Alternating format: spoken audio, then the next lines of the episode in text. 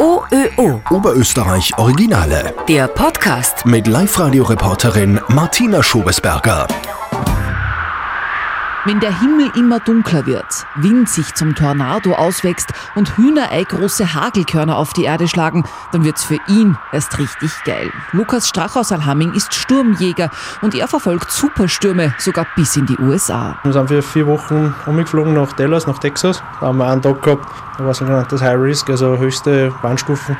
Und da ist fast aus jeder Gewitterzone eigentlich ein Tornado entstanden. Also ein drehender Wirbelsturm mit einem Trichter, der bis zum Boden reicht. Und wenn andere sich im Schutzkeller verbarrikadieren, schnappt Sturmjäger Lukas Strach Kamera und Notebook, springt ins Auto und fährt Richtung Auge des Tornados. Also wir sind wirklich auf ein paar hundert Meter zugefahren. Spielt man schon richtig in den Sog vom Aufwind. Braucht es eher nach so einem Röhren, auch wie so ein Güterzug. Und man sieht eben, wir haben eh viele Wetterdaten mitgehabt vor Ort. Wir haben überall gewusst, wo die Rotationen sind und wo wir uns genau bewegen können. Da hat schon einige Leute erwischt, weil der Tornado auf einmal andere Zugbau kurzfristig genommen hat. Weil dort sind oft hunderte Fahrzeuge unterwegs. Da staut es oft dann schon. Und dann kann es auch wirklich brenzlig werden dann.